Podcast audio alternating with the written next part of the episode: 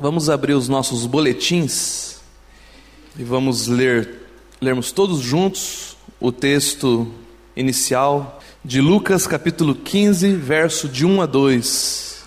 Vamos lá?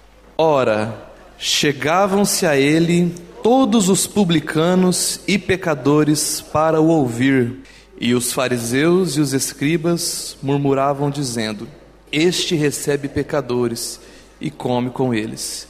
Senhor nosso Deus, nós te louvamos, te agradecemos, Pai, porque mais uma vez nós temos a oportunidade dada por Ti mesmo de estarmos aos Teus pés, Pai, para ouvir a Tua palavra, ouvir de Ti, a Tua verdade, Pai, aprender um pouco mais sobre a Tua pessoa e a, tua, a Tua obra, Pai. Te peço que o Senhor fale conosco, Pai, nessa manhã. O Teu Santo Espírito, o Teu bendito Espírito é aquele que inspirou homens santos do passado a escrever essa palavra, e somente Ele pode revelar aos nossos corações aquilo que o Senhor quer fazer em nossas vidas, Pai. Que a Tua palavra ela cumpra o que lhe apraz, meu Pai, na minha vida e na vida dos meus irmãos. Amém? Alguém sabe o que é isso aqui? Não. O que é isso aqui? Eu, eu, eu tirei o rótulo para não fazer propaganda para ninguém e também para não, não arrumar processo para mim, né? Ninguém tem problema de nariz trancado aí? O que, que é isso aqui? Descongestionante nasal. Antes de ir ao estudo propriamente dito, quero contar uma pequena experiência que eu tive há uns dias atrás. Muitos aqui já sabem, nem todos, né? Mas aproximadamente uns dois meses atrás, nós passamos, eu e minha, minha, minha esposa, né, na nossa casa, nós passamos um, um susto muito grande por causa de uma coisinha dessa aqui, ó. Uma coisa sem muita, muito risco, né? uma coisa inofensiva, não é verdade? É um descongestionante nasal, né? Eu e minha esposa, nós temos o costume de usar isso aqui na hora de dormir. A gente deixa debaixo do travesseiro, porque o nariz tranca, né? E pinga no, no nariz para abrir, para ter aquela noite agradável, né? Afinal de contas, isso aqui é apenas um descongestionante nasal, não requer muita preocupação, muito cuidado, né? É ou não é? Não é verdade? Isso aqui é apenas uma aguinha com sal, né? Um sorinho, né? Como, alguns dizem, né? Só que é, um, num dia desses, a minha filha do meio, a Carolina, três anos, ela foi no nosso quarto e pegou embaixo do travesseiro o nosso sorinho. Né? Nós temos em casa uma caixa de remédios, toda, toda família tem, né? em que ali nós guardamos remédios, né? coisas que são perigosas para as crianças, né? e a gente deixa lá em cima no guarda-roupa de maneira que elas não alcancem. Né? Só que isso aqui é uma coisa tão insignificante, né? então isso aqui a gente deixa por ali mesmo deixava pelo menos, né? E aí a Carolzinha pegou o, o nosso descongestionante e bebeu, ingeriu. É, eu estava trabalhando, né? Eu não estava em casa na hora, mas aí a, a Ju, minha esposa, depois de passar um tempo, ela começou a observar que a Carolzinha foi ficando estranha. Ela começou a transpirar, ela começou a ficar sonolenta, ela ficou, e ao mesmo tempo ela, que ela transpirava, ela estava gelada. Né? Aí quando eu cheguei em casa na hora do almoço, ela estava assim quase que desmaiando, estava muito ruim mesmo. Aí, mas que será que aconteceu? A gente não sabia o que, que, que tinha acontecido, achamos, achávamos que era uma febre, só que ela estava gelada, né? Aí então, eu, enquanto eu estava com ela no colo, a Ju começou a andar pela casa para tentar ver se tinha alguma pista do que tinha acontecido. Aí ela encontrou o nosso descongestionante nasal no, no, no chão. Não estava no lugar que ele costuma ficar, né? E na noite anterior nós sabíamos que ele estava um pouco abaixo da metade. E ela encontrou ele vazio. Pronto. A Carol bebeu o, o, o descongestionante nasal, agora ela está passando mal. Entrei na internet, no, no São Google, né? É, e aí fui verificar casos, né, o, o, o risco, o que, que, pode acontecer. Né? Aí quando eu vi aquilo, eu, eu, foi um espanto. Há um relato de muitas pessoas que têm filhos que ingeriram o descongestionante e passaram muito mal e foi para no hospital. Alguns foram para em UTI e tem inclusive casos de, de crianças que faleceram. Aí o nosso, o nosso chão ele desmontou imediatamente. Eu já peguei a, peguei a Carol, corri com ela para o hospital. A Ju ficou em casa. Nós temos três filhas, né? Aí a Ju ficou com as outras duas até que a minha sogra chegasse. Aí quando nós chegamos no hospital, eu já, fomos é, atendidos muito rapidamente, graças a Deus. Não costuma ser rápido, né? Mas nós fomos atendidos imediatamente. E aí quando nós, é, é, eu falei para o médico, mas pai, papai, o que, que aconteceu, né?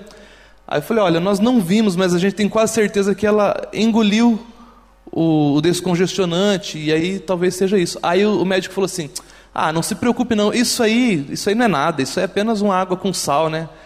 Aí eu falei assim, doutor, eu olhei na internet e eu vi que é, é perigoso, existem muitas histórias, muitos relatos de pessoas que passaram muito mal, né? Aí ele falou assim para mim: Olha, você não acredita em tudo que você vê na internet, não. Eu falei: Então tá bom. Ele é o médico, né? Aí continuei lá com ela, aí a enfermeira veio, me, me ver a temperatura dela, estava 33 graus e meio.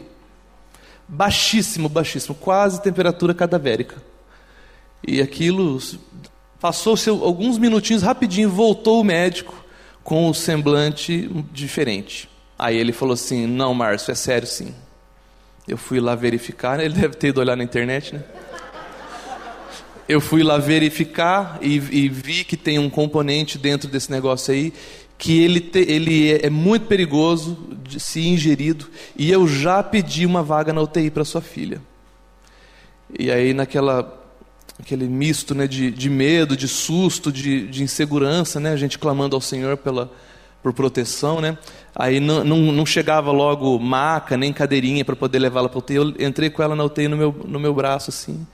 Coloquei ela lá naquele lugar. eles vieram fazendo aqueles primeiros atendimentos, né? Colocando... Enfim, sabem como é, né? É terrível você ver o seu filhinho nessa situação, né? Fizeram os tratamentos, ela ficou 24 horas na UTI e depois mais 24 horas no quarto de observação. Foram dois dias no hospital, Graças a Deus, pela misericórdia do nosso Senhor, ela escapou, né? Há muitos, como eu já disse, há relatos de, de crianças que morreram, né? Mas por uma coisa assim, insignificante, né? Isso aqui que eu estou dizendo, ele tem um, um, papel também de alerta aos pais, né? Que tem esse costume, né? Que, esse, que é, essa informação, né, ela corra aí as mídias sociais também, né, para as pessoas saberem do, do perigo que está, né, que representa isso aqui. Mas por que, que eu estou falando sobre isso essa manhã? Por que, que eu estou falando sobre uma coisa tão insignificante, né? É porque, meus irmãos, justamente, é, assim como na nossa vida cotidiana, na nossa vida, né, digamos, material, existem coisas que têm uma aparência de inofensivas, um sorinho, né? Alguma coisinha assim, coisas que têm essa aparência, né? Mas elas podem também ser muito, muito perigosas, trazer sérios danos à nossa à vida da igreja, né? Vamos ler então o nosso boletim. Há coisas na vida que aparentam ser inofensivas, e por isso mesmo nós a tratamos com uma certa displicência, desconsiderando os perigos que representam. São coisas, como eu já disse, que têm uma aparência inofensiva, né? como um descongestionante. Né? E isso faz com que essa coisa se torne mais perigosa do que talvez algo que, que claramente oferece algum risco, não é? é? Por essas coisas, todo mundo considerar que não é algo perigoso, a gente trata com displicência, né? É, então, na nossa vida tem muitas situações assim, né? Ao boletim. Da mesma maneira, na história do cristianismo, há conceitos que, desde a época de Cristo e dos apóstolos, sempre estiveram presentes no seio da igreja e que, tendo uma aparência inofensiva, geraram muitos problemas. Eu refiro-me aqui ao legalismo e à libertinagem. São dois extremos opostos. No entanto, são dois lados de um mesmo problema. São os excessos. Né? Se nós observarmos com cuidado as cartas de Paulo, veremos que em algumas delas o apóstolo combate frontalmente o legalismo, como é o caso da Epístola aos Gálatas. A carta aos Gálatas é aquela carta em que Paulo trata da questão do legalismo. Né? Na, na igreja havia se infiltrado um grupo de judaizantes que queriam trazer para dentro do seio da igreja aquelas práticas típicas do judaísmo, né? E então Paulo ele está exortando aqueles irmãos que ele, que ele os chama inclusive de insensatos. Ó Gálatas insensatos, né? Quem vos enfeitiçou, né? Vocês começaram tão bem, vocês é, começaram no espírito, mas agora vocês estão se aperfeiçoando na carne, cedendo ao legalismo dos judaizantes. Aqueles judaizantes eles achavam que apenas Cristo não, não seria suficiente para a, a obra redentora e santificadora. Seria Cristo mais guardar o sábado, Cristo mais a prática de vários daqueles preceitos do judaísmo, né? assim como a circuncisão. Né? E da mesma maneira, nós vemos Paulo também na carta aos Romanos e aos Efésios combatendo a libertinagem. Os libertinos de Roma, eles achavam que, você, isso é claramente se percebe na carta aos Romanos, né? Eles entendiam que onde abundou o pecado, superabundou a graça. Isso é verdade, né? Só que a, a, dessa, dessa premissa verdadeira, eles estavam propondo que, então eu vou pecar mais para que haja mais graça. O que que Paulo fala a respeito disso? De maneira nenhuma, né? É, igualmente na carta aos Efésios, você vê que aqueles irmãos, é carta aos santos, ao povo de Deus, né? Mas você vê que aqueles irmãos estavam tendo uma vida que necessitava de ajustes. Paulo fala assim, queridos, aquele que rouba, não roube mais. Nossa, mas no, no, no seio da igreja tem gente que rouba. Será que precisa ensinar uma coisa tão óbvia? Meus irmãos, naquela época e nos dias de hoje, a gente percebe que, cada vez mais eu percebo que o óbvio precisa ser dito. Foi preciso Paulo, em Efésios, tratar do, do, relacionamento, de como deve se relacionar a família. Ele traz aquela palavra às mulheres de submissão. Ele traz aquela palavra aos homens de amor à mulher. Ao modelo de Cristo, a igreja, ele traz aquelas palavras aos filhos. Por que, que ele está trazendo isso? Porque tinha problemas. Porque tinha irmãos que, que ainda estavam vivendo de acordo com o modelo do velho homem. Precisa falar disso para novo nascido? Se não precisasse, não tinha carta aos Efésios. É porque essas situações estavam acontecendo. Então a palavra vem, ela nos dá o novo nascimento, mas a palavra continua vindo, nos conformando a imagem de Cristo, fazendo com que nós avancemos em santidade. E o que é santidade? É semelhança com Cristo, né? Então fica muito claro que no seio da igreja, essas duas realidades, legalismo e libertinagem, sempre estiveram presentes e sempre trouxeram problemas. Mas ao tratar desse assunto, legalismo e libertinagem, nos deparamos com a carência que temos de definições precisas e objetivas. Há um erro aí de português aí, é, não é precisa-se, são definições precisas, precisas e objetivas destes conceitos, os quais nem sempre estão claros na mente das pessoas.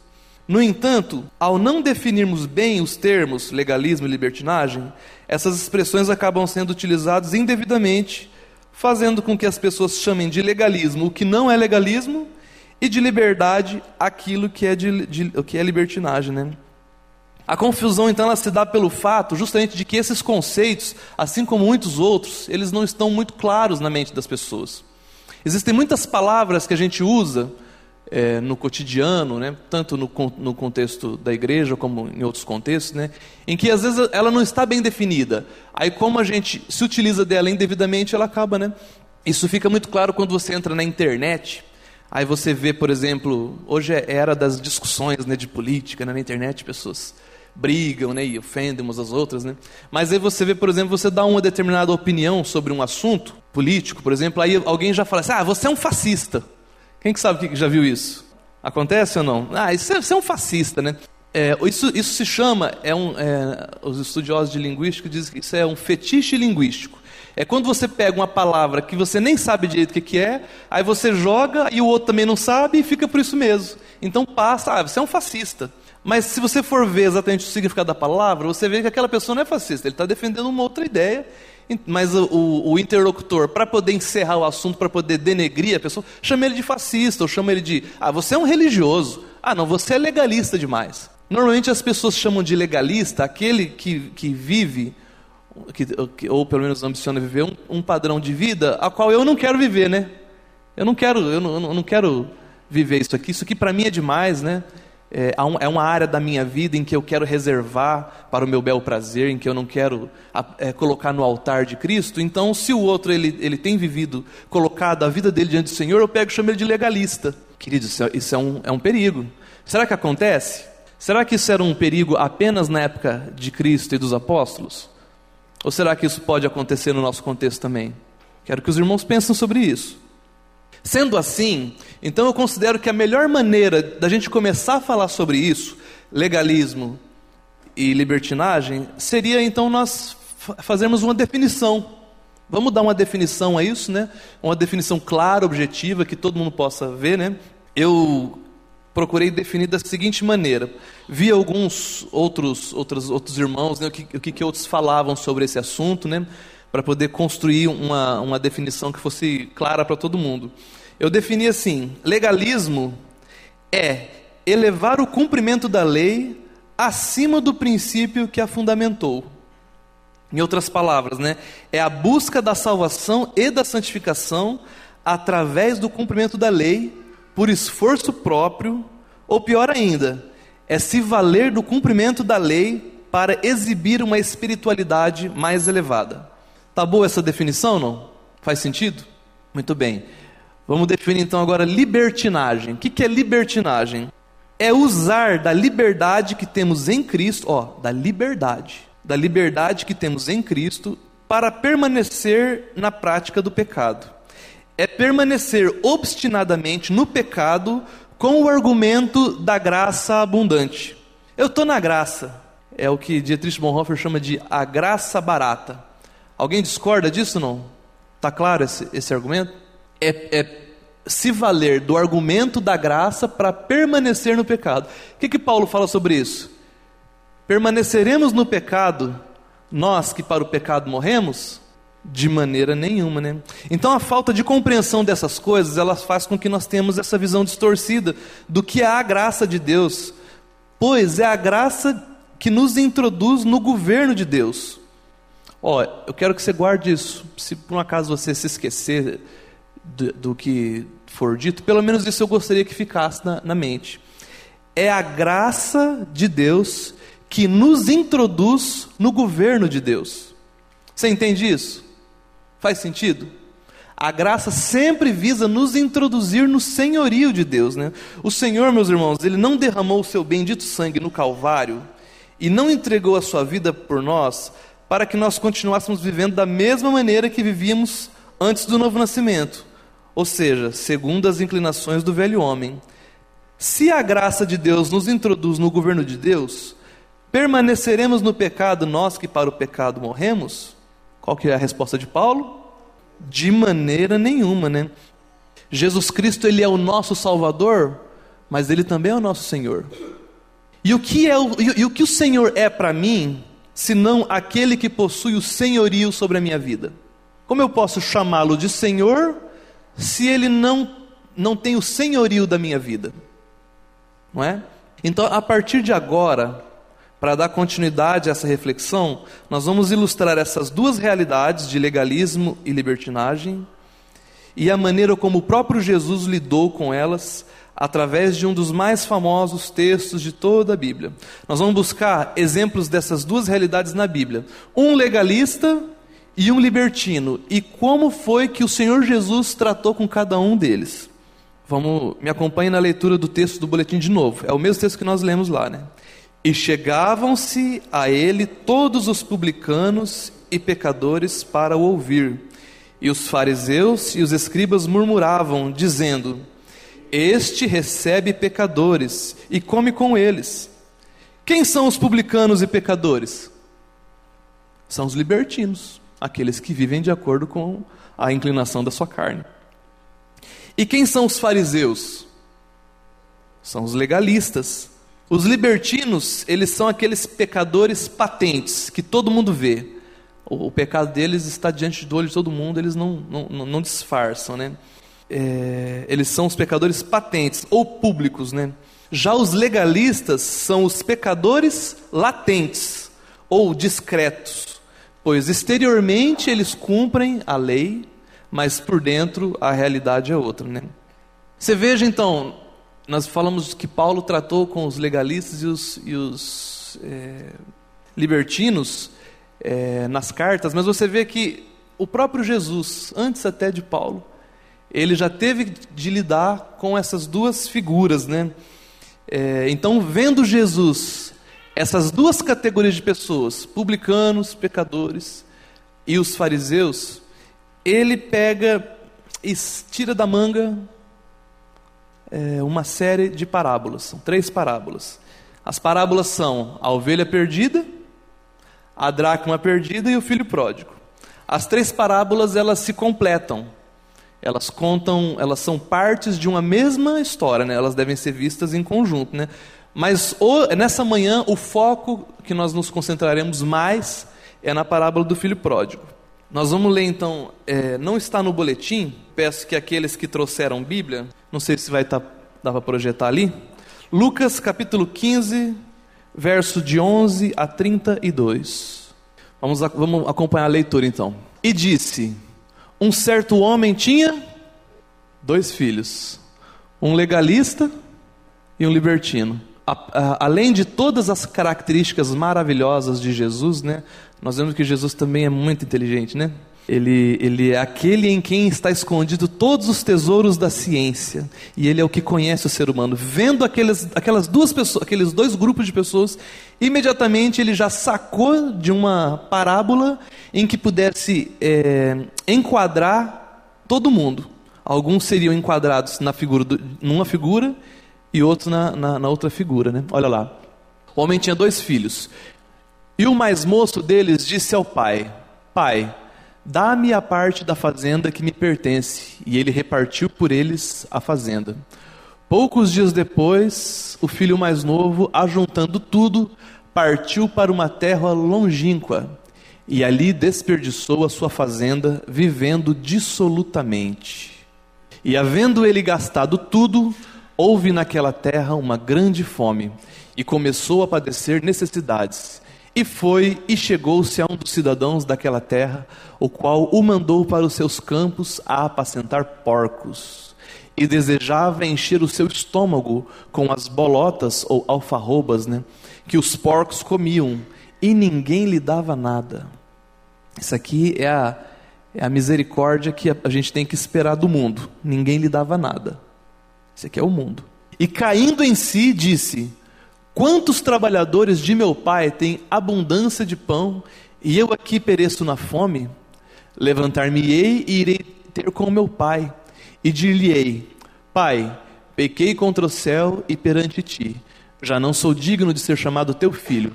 Faze-me como um dos teus trabalhadores. E levantando-se foi para o seu pai, e quando ainda estava longe, viu-o seu pai e moveu de íntima compaixão e correndo, lançou-se-lhe lançou ao pescoço e o beijou. E o filho lhe disse: Pai, pequei contra o céu e perante ti, eu já não sou digno de ser chamado teu filho. Mas o pai disse aos seus servos: Trazei depressa a melhor roupa, e vestilho, e ponde-lhe um anel na mão, e sandálias nos pés. E trazei o bezerro cevado, e matai-o, e comamos e alegremo-nos porque este meu filho estava morto e reviveu, tinha se perdido e foi achado. E começaram a alegrar-se. E o seu filho mais velho estava no campo. E quando veio e chegou perto da casa, ouviu a música e as danças. E chamando um dos servos, perguntou-lhe o que era aquilo. E o servo, né, ele lhe disse: Veio teu irmão e teu pai matou o bezerro cevado, porque o recebeu são e salvo. Mas ele se indignou e não quis entrar. E saindo, o pai instava com ele. Mas respondendo ele, disse ao pai: Eis que te sirvo há tantos anos, sem nunca transgredir o teu mandamento, e nunca me deste um cabrito para alegrar-me com os meus amigos. Vindo, porém, este teu filho, que desperdiçou a tua fazenda com as meretrizes, mataste-lhe o bezerro cevado. E ele lhe disse: Filho, Tu sempre estás comigo, e todas as minhas coisas são tuas. Mas era justo alegrarmos-nos e regozijarmos-nos, porque este teu irmão estava morto e reviveu, tinha se perdido e foi achado. Então, aqui, como eu já disse, nós vemos Jesus de maneira muito inteligente, enquadrando os ouvintes em duas categorias de pessoas: libertinos, legalistas, pecadores e religiosos. Essa história, conhecida como a parábola do filho pródigo, ela também poderia chamar é, a parábola da família pródiga, né? porque todos aqui são pródigos. O que, que significa pródigo? É quem esbanja, é esbanjador, né? Então você tem um, um, um filho mais novo pródigo no pecado, você tem um, um irmão mais velho pródigo na justiça própria, na arrogância, né? E você tem um pai pródigo no amor e no perdão. Tanto o filho, o mais novo, como o mais velho, né? É, significando os fariseus e os publicanos, né? São pecadores. Pecadores públicos e pecadores discretos. Pródigos pecador, pecadores. Cada um à sua maneira. Essa história fala de dois filhos igualmente distantes do pai, cada um à sua maneira. Ambos perdidos, um está perdido do lado de fora da casa e o outro está perdido do lado de dentro da casa. O filho mais novo não ama o pai, ele ama a sua herança e, pelo fato de não amá-lo, pede a sua parte na herança, estando o pai ainda vivo. Pega a sua parte e vai para bem longe viver sua vida da maneira que bem entende. Esse filho mais novo, ele priva o pai, é, além do patrimônio, ele priva o pai da companhia. E aqueles que têm filhos aqui sabem como é, é, é, gostoso, né? como é importante a gente ter os filhos próximos da gente, como é uma coisa de valor. Né? Esse filho, ele, ele desconsiderou o pai, privando inclusive da sua companhia. Né? Só que o filho mais velho, ele também não ama o pai de verdade. Pois quando o pai está dando uma festa para comemorar a volta do caçula, e esse é o dia mais feliz da vida do pai, quando o caçula volta. Nesse dia, o mais velho fica irado e não leva em conta a felicidade do pai. Ele se irrita com a maneira como o pai ele cuida dos bens da, da, da, família, né? Porque ele sabe que mais cedo ou mais tarde aqueles bens serão deles, né? Dele. Então a maneira como o pai lidou irritou profundamente, né? Tanto o mais novo quanto o mais velho não amam o pai. Eles, eles amam as posses do pai. O mais novo consegue o dinheiro do pai sendo muito mal, exigindo a sua parte na herança antes da morte do pai. E isso é o mesmo que desejar a morte dele, né? Não se esqueçam que, eh, dentro do contexto do, do, aqui da Bíblia, quando um filho faz um, um, um, digamos assim, um desaforo desse tamanho com o pai, uma desobediência, uma rebeldia, em que deseja a morte do pai, pela, pela lei do Antigo Testamento, ele era réu de pena de morte. Ele poderia ser morto. E a primeira pedra era do pai. A Bíblia é muito clara quanto isso. Filhos rebeldes que contaminavam né, os outros, né, eles, eh, a pena seria a pena de morte. Mas o pai, muito misericordioso, muito bondoso, para poupar a vida do filho, concedeu então o que ele pediu e permitiu que ele fosse embora. Né? Aí ele pega e recebe a sua parte e logo depois vai embora. Já o mais velho espera conseguir as posses do pai, sendo muito bom ficando em casa, cooperando completamente e obedecendo a todas as ordens. Queridos, existem duas maneiras de você se tornar independente de Deus. A primeira é você se afastando de Deus completamente, indo para uma terra distante, privando o pai da sua, da, da sua companhia, é vivendo a sua vida da maneira que você entende, da maneira que a carne, o seu velho homem te inclina. É uma maneira de viver independente de Deus. Mas a, a outra maneira é você sendo muito moral, muito religioso, muito prestativo, é, mas não por gratidão ou por amor ao Pai, mas para receber benefícios do Pai através dessa obediência, né? através desse esforço e desse desempenho. Vocês entendem isso ou não? O mais novo ele pensa o seguinte: já que meu pai não morre logo, eu quero minha herança agora mesmo. O mais velho pensa o seguinte: já que eu fui bom, meu pai vai ter que me recompensar e deserdar o meu irmão traidor. Ele tem que atender as minhas exigências, né? Ó, para efeito didático, daqui para frente, nós vamos fazer o seguinte: nós vamos começar a chamar os legalistas de irmãos mais velhos e os libertinos de os irmãos mais novos, ok? Claro. Para os irmãos mais velhos, ou seja, os legalistas, né, Jesus ele até pode ser um modelo a ser seguido, um exemplo de mestre, mas ele não pode ser o Salvador, pois eles se consideram os seus próprios salvadores. Faz sentido ou não? Mas olha que coisa. Perceba que a, a parábola do filho pródigo, ela começa com a palavra continuou. Isso significa que está ligando o que, tá, o que será dito agora está sendo ligado ao que foi dito antes. E o que, que foi dito antes? A parábola da ovelha e a parábola da dracma, né? A parábola da ovelha é aquela parábola daquele homem que tinha 100 ovelhas e uma se perdeu, e aí ele pega e deixa as 99 no aprisco, inclusive tem um hino muito bonito, né? Antigo. E, e ele deixa as 99 no aprisco e sai para buscar aquela ovelha que se perdeu fora do aprisco, né? E como é que é a parábola da dracma? A dracma é aquela história em que a mulher tinha uma quantidade de dinheiro, né? Ela tinha é, aquelas moedas e ela perde uma dessas moedas. Só que ela perde dentro da casa. E para encontrar essa moeda, ela acende a candeia, ela vai à casa, procura, procura, até encontrar, né? É, é uma dracma perdida dentro da casa. Você vê que coisa? A ovelha está perdida fora da casa. A dracma está perdida dentro da casa. As duas estão perdidas. O filho mais velho está perdido dentro da casa, ele não foi embora. O filho mais velho é a dracma. O filho mais novo, ele está perdido fora da casa. O filho mais novo é a ovelha perdida.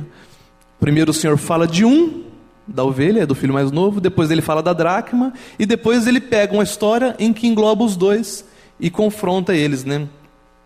Então, é, é, o Senhor, ele, ele, tá, ele, de forma muito habilidosa, ele faz essa, essa, conjunção, essa junção das parábolas é, dos dois. Mas no fundo, no fundo, voltando ao boletim, não existe diferença entre eles, o mais velho e o mais novo. Né? Ambos estão perdidos e alienados do Pai. Nos dois casos, o pai tem que sair lá fora para poder trazer de volta. Nos dois casos, o pai tem que ir até o portão buscá-lo. E no final, qual é o quadro? O mais novo entra e o mais velho não. O menino mal, ele entra e o menino bom, entre aspas, né, fica de fora. O mais velho, ele não foi perdido por causa de alguma depravação. Ele, ele se perdeu por causa da sua, entre aspas, obediência. Nós não estamos falando contra a obediência, os irmãos estão entendendo, né? mas ao apego a essa obediência para receber um benefício. Né? Então ele não se perdeu por, por, um pecado grotesco, ele se perdeu por causa da sua, da sua religiosidade. Né? Enquanto o mais novo se considerava indigno, ele falava assim: pai, não sou digno. Né? Esse mais velho, ele se achava digno demais. E aí ele pega e se indignou. Se você está baseando o seu relacionamento com Deus em seus méritos, saiba que você está do lado de fora da festa e corre o risco de ficar lá fora para sempre. É uma palavra dura, né? Mas creio que o texto é claríssimo ao dizer isso, né? Porque o evangelho não é a religião e nem a falta dela. Evangelho não é nem moralidade nem imoralidade e nem mesmo um meio termo entre essas duas posições. É algo completamente diferente no Evangelho eu sou aceito por causa do que Jesus fez por mim.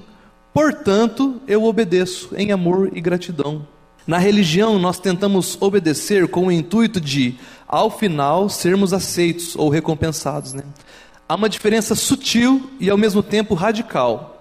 Duas pessoas podem estar sentadas lado a lado na igreja, mas operando nesses dois princípios opostos, elas se sentarão lado a lado na igreja Ambos vêm à reunião da igreja, ambos estão envolvidos na comunidade, servem em algum ministério, contribuem, obedecem a alguns mandamentos, mas por motivos completamente diferentes, em espíritos diferentes e com resultados diferentes. Um está salvo e o outro não. E por quê? Porque os irmãos mais velhos, eles usam Deus como um meio para receberem, para alcançarem algum benefício, alguma bênção, algo né, para, para as suas vidas. Né? É... E os irmãos mais novos, eles, quando, quando arrependidos, eles confiam na graça e no amor do Pai incondicional para recebê-lo. Né? Estes filhos, quando arrependidos, eles recebem pela graça todas as coisas. Eles têm um novo coração, eles têm uma nova vida e a certeza de um novo futuro. Se perguntarmos aos irmãos mais velhos sobre a sua salvação, provavelmente dirão: Jesus morreu por mim e fui salvo por ele. Mas no fundo, a relação deles com Deus é baseada na performance. Por quê? Porque eles não apresentam o fruto do Espírito. Qual que é o fruto do Espírito? Os irmãos lembram? Não? Está em Gálatas 5, 22 e 23. Não precisa nem abrir. Paz, justiça, mansidão, domínio próprio, benignidade, né?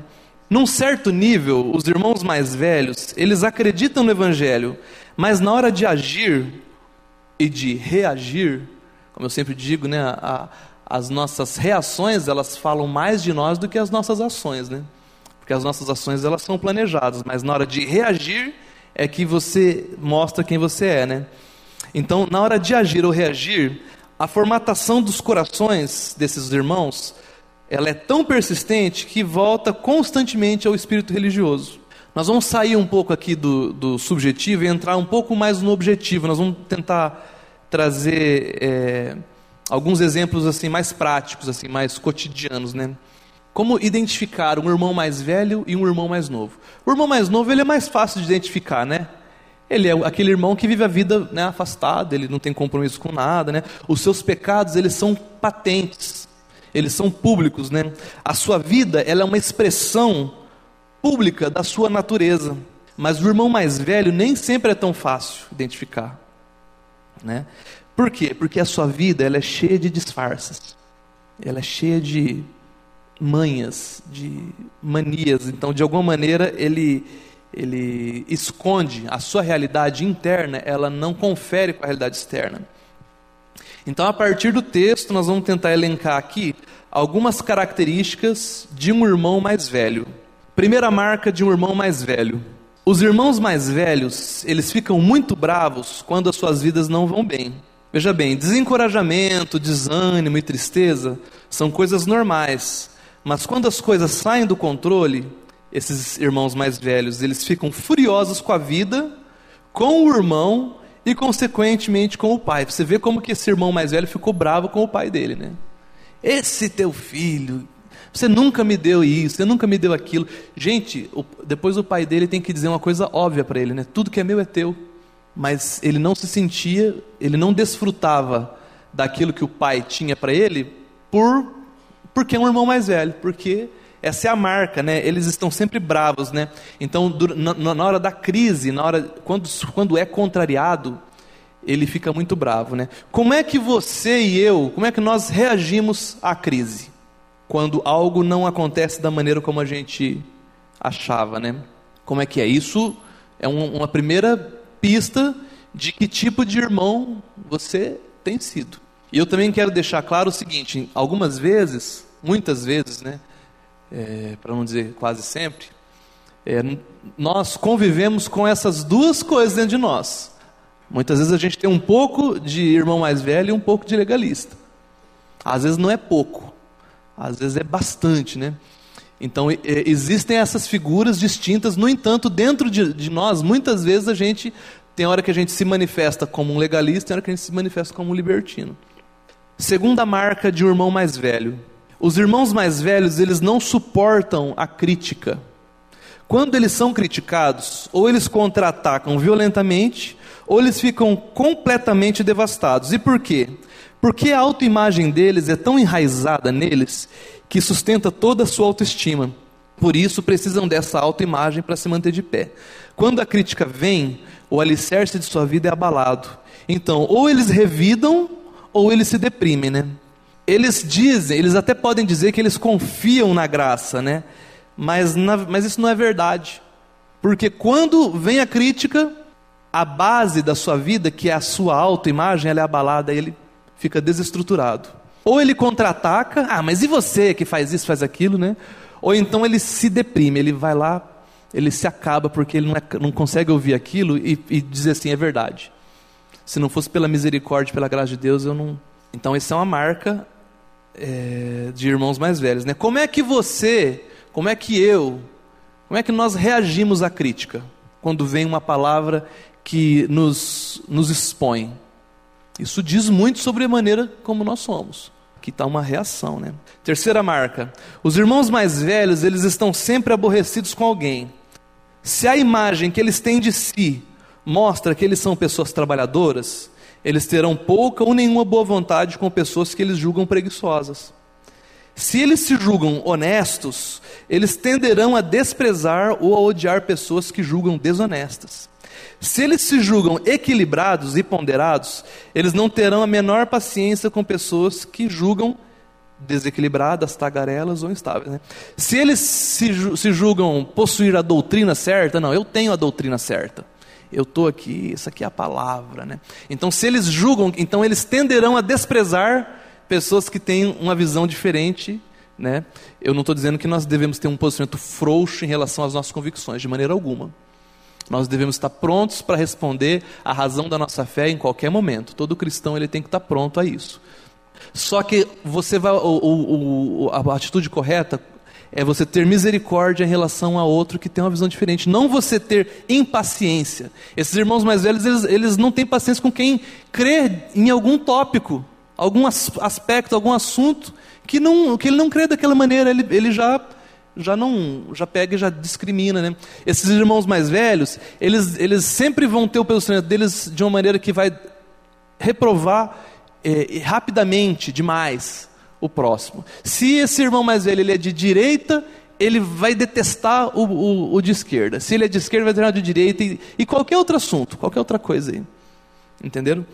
Quarto aspecto. Os irmãos mais velhos, eles não perdoam. Veja bem, não é possível ficar com ressentimento de alguma pessoa por um longo tempo sem que você não se sinta superior a essa pessoa. Faz sentido não? Você diz assim: eu jamais faria o que aquela pessoa fez. Né? Isso se chama orgulho. É uma marca de irmãos mais velhos, são orgulhosos, né? Uma pessoa ela tem que ser muito orgulhosa para preferir permanecer amargurada por muito tempo, ao invés de perdoar, né? Você tem dificuldade de perdoar? Quando, a gente, quando o assunto perdão vem à, né, à tona, né, você sempre lembra daquela mesma pessoa, né, que há tempos, há tanto tempo, né, até hoje, o negócio aconteceu lá, no, a pessoa já até esqueceu, né, e você ainda está guardando aquilo. Né, você tem dificuldade de perdoar? As igrejas estão cheias de gente assim.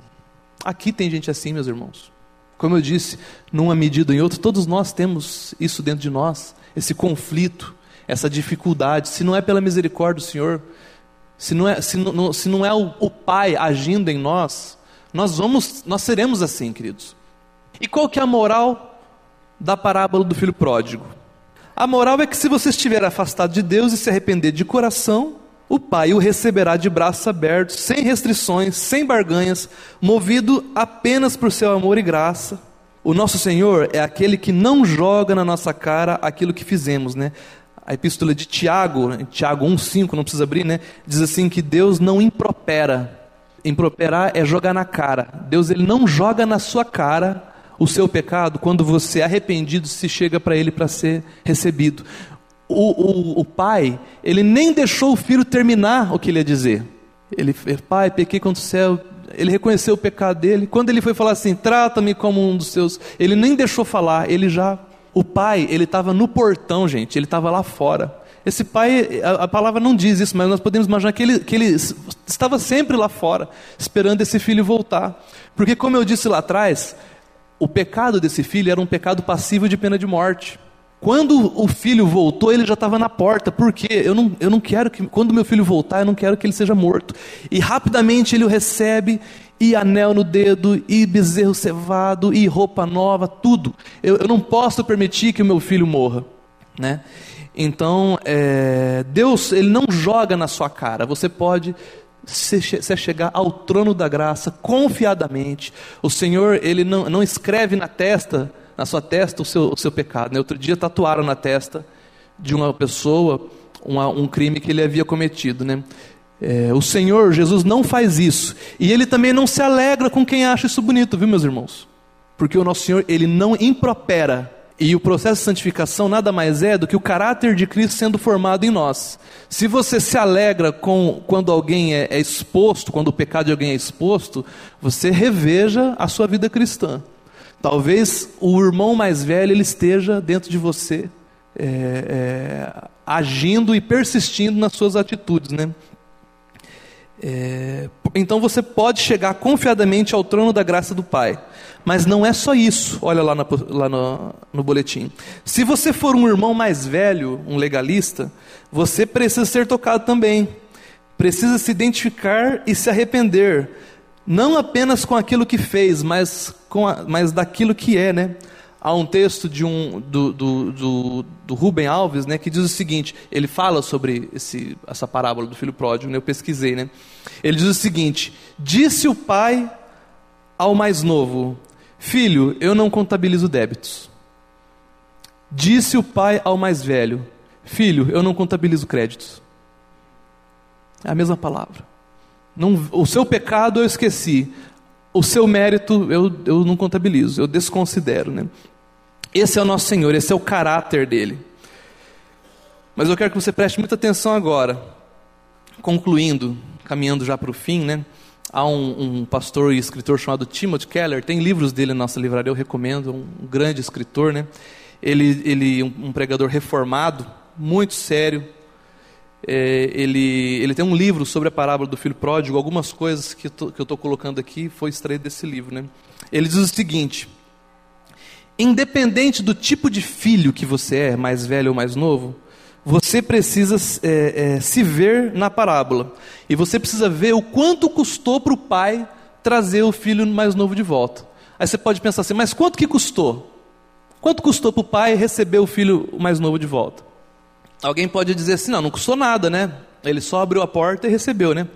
Mas lembre-se, a parábola começa falando assim: um pai tinha dois filhos.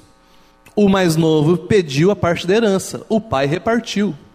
Ele pegou a parte da herança dele, foi para aquela terra distante, gastou, torrou tudo de maneira dissoluta com o seu pecado, né? E agora ele está voltando. Isso quer dizer que toda a roupa nova, todo o anel, todo o bezerro cevado, a festa toda, ela está sendo às custas do mais velho. Não é verdade? Né? Então, o preço da volta do irmão mais novo era muito caro e esse irmão mais velho ele não estava disposto a pagar. Né? Na tradição judaica, são, são é um, um, povo assim patriarcal, né? Nós herdamos isso né, da tradição judaico-cristã, né? Entre os judeus, né, é responsabilidade do irmão mais velho manter a família unida. O irmão mais velho, ele teria que cuidar de conflitos na casa, porque lá na frente ele seria o patriarca, ele iria herdar do pai todas as coisas. Então ele já teria que fazer isso. Manter a família unida, reunir conflitos, né? Se esse irmão mais velho que ele fosse um verdadeiro irmão mais velho, ele teria saído da casa do pai e ele teria ido lá naquela terra distante e ele pegaria este filho, esse irmão mais novo, né? E traria de volta e apresentaria ao seu pai. E ele diria assim: Pai, aqui está o meu irmão mais novo, aqui está o seu filho, né? Recebe ele, é, coloca na minha conta todas as despesas do retorno deste filho para casa. O problema, meus irmãos, é que esse irmão mais novo ele não teve um irmão mais velho que fizesse isso por ele, mas nós temos. Você teve. Você teve um irmão mais velho que saiu da casa do pai, abriu mão de sua glória, como foi dito. Veio até esse mundo que isso aqui é um chiqueiro, meus irmãos. Eu não sei como é que você tem se sentido no, nesse mundo hoje, mas isso aqui é um chiqueiro. A gente, muitas vezes, a gente, nós estamos entre aqueles que têm se, alimentando, se alimentado das bolotas dos porcos. Isso aqui é um chiqueiro. Nós somos muitas vezes como, como Ló, né? Que afligia sua alma justa diante do comportamento daqueles insubordinados. Né? Então, o nosso irmão mais velho, ele saiu, abriu mão da sua glória, vem nessa terra, nos resgata, nos pega daquele chiqueiro, nos traz e apresenta ao Pai: Pai, este aqui é seu filho. Ele não tem condições de retornar à sua casa, mas coloca na minha conta todas as despesas da volta dele para casa. Nós temos então um irmão mais velho que não foi apenas a uma terra distante, ele veio do céu para a terra atrás de nós. Né? O nosso irmão mais velho não, não resgata com dinheiro, o nosso irmão mais velho ele resgata com seu próprio sangue na cruz do Calvário. Quando Jesus Cristo foi levantado naquela cruz do Calvário, ele atraiu a todos nós. Ele pagou a conta do retorno de cada um de nós, meu, seu, e ele jamais vai improperar sobre você pelo pecado que você praticou lá no passado, Ele vai te receber de portas abertas. Esse é o nosso Pai. E Ele comprou, Ele pagou a sua volta com o sangue dele, né? O motivo pelo qual nós podemos vestir a melhor roupa do Pai é porque o nosso irmão mais velho ficou nu naquela cruz do Calvário. O motivo pelo qual nós recebemos a aliança, o, o anel né, da aliança, né, é porque com o seu sangue ele comprou para nós. Né? A razão pela qual nós podemos nos banquetear com um novilho cevado é porque ele entregou-se como um cordeiro mudo nas mãos dos seus tosqueadores. Né? O motivo pelo qual nós podemos beber do copo da aceitação do reino do céu é porque ele bebeu do cálice do julgamento da ira por nós, por mim e por você, né? Nós recebemos o beijo santo da boca do Pai, o beijo da aceitação, porque o nosso irmão mais velho recebeu um beijo de traição da boca de um falso irmão mais velho. Vocês veem isso ou não? Você tem um verdadeiro irmão mais velho que custeou todas as despesas da sua volta ao Pai. Tudo foi pago naquela cruz. Antes de morrer, ele disse: Está tudo consumado. O que, que você precisa fazer? Crer nessa verdade, né? Você tem esse pai, você tem esse, esse irmão mais velho, né? Ele já fez isso, a, a, a obra está consumada. O irmão mais, o, o, o, evangelho, então, queridos, ele não é uma moralidade, muito menos imoralidade. E nem tampouco é o equilíbrio entre elas. Tem gente que acha que não é nem tanto legalismo e nem tanto é, libertinagem. Não é, esqueça isso. O evangelho ele é uma outra via, ele é algo muito, muito, absolutamente novo. É, parece incrível, queridos, mas muitas pessoas, elas não percebem essa diferença. Às vezes você vai pregar para alguém, eu já falei isso com a Eric uma vez, a gente vai pregar para alguém, e quando você fala assim, você precisa nascer de novo, você precisa é, ter a sua vida tocada, o seu coração precisa ser transformado. Quando você fala isso para a pessoa, ela pensa que você está dizendo assim que ela precisa viver uma qualidade de vida igual a que Jesus vivia, ou uma qualidade de vida que os, os crentes vivem. Mas isso é o Evangelho? Você explica certinho, mas parece que. Por quê? Porque se o Espírito não revelar, se dependesse da nossa capacidade intelectual para receber o Evangelho, queridos, como é que as pessoas mais simples elas seriam salvas? É por revelação. Então, é, isso não é o Evangelho. O que é o Evangelho? O Evangelho é algo novo, é uma nova via, é saber-se aceito e por isso buscar o Pai, é saber-se perdoado e por isso arrepender-se. Nós que nada merecemos e nem temos condições de merecer, nós que estávamos distantes, sozinhos, infelizes, condenados e agora recebemos toda a provisão para as nossas vidas. Você crê nisso? Se você crê, você não é nem, você não é mais nem um pródigo distante e nem um irmão mais velho, fariseu e hipócrita. Você é uma nova criatura em Cristo Jesus e as coisas velhas já passaram e eis que tudo se fez novo. Amém? Eu quis elencar umas, é, umas aplicações práticas, rapidamente aqui. É, a primeira delas é o seguinte: se você se identifica com o irmão mais novo, que está diante, distante do pai, por alguma razão você entrou aqui nessa, nessa comunidade hoje, nessa igreja, e ouviu dessa palavra. Se por um acaso você é esse irmão mais novo, né? Vá diante do Senhor e se apresente como está. Fale ao Senhor, Pai, pequei contra o céu e diante de ti. Eu não sou digno de ser chamado seu filho. Receba-me por sua graça e por seu amor. Reconcilie-se reconcilie com o Pai. Isso deve ser trabalhado antes de qualquer coisa no seu coração.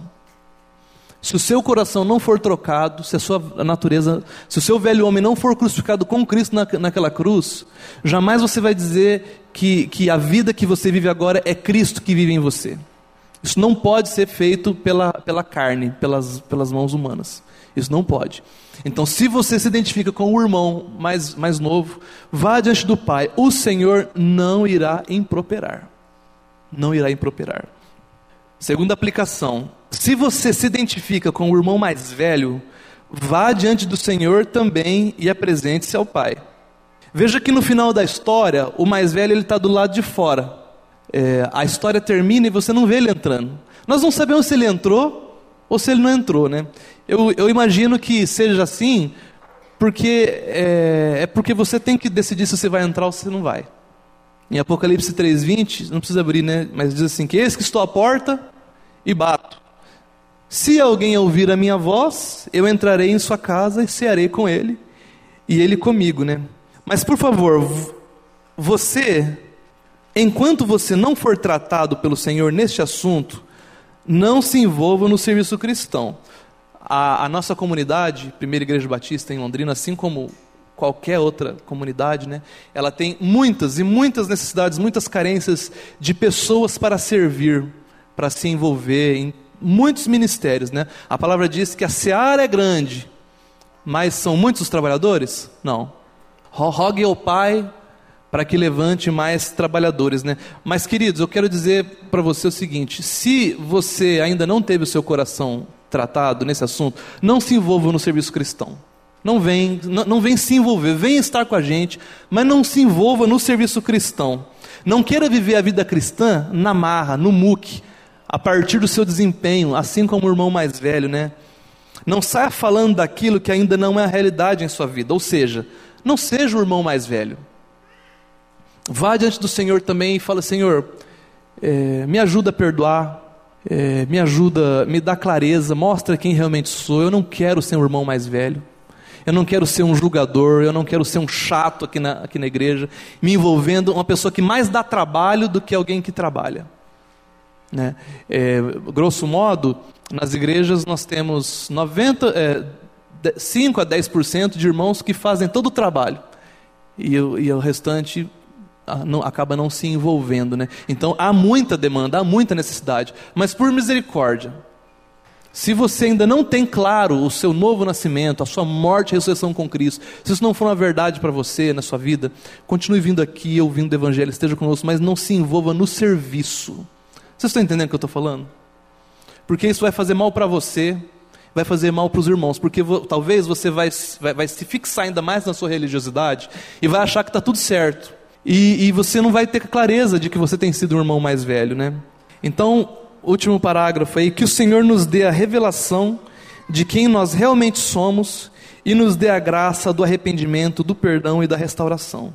Que não sejamos nem legalistas e nem libertinos, nem irmãos mais velhos, nem irmãos mais novos, mas filhos amados do Pai, lavados pelo sangue do Cordeiro, irmãos uns dos outros e vivendo em comunidade para a glória de Deus. Amém?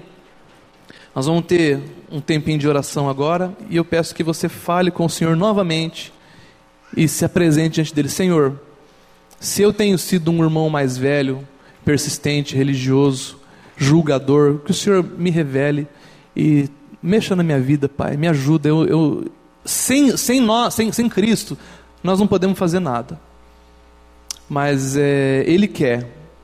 O, o Senhor ele tem muitos propósitos na vida de cada um.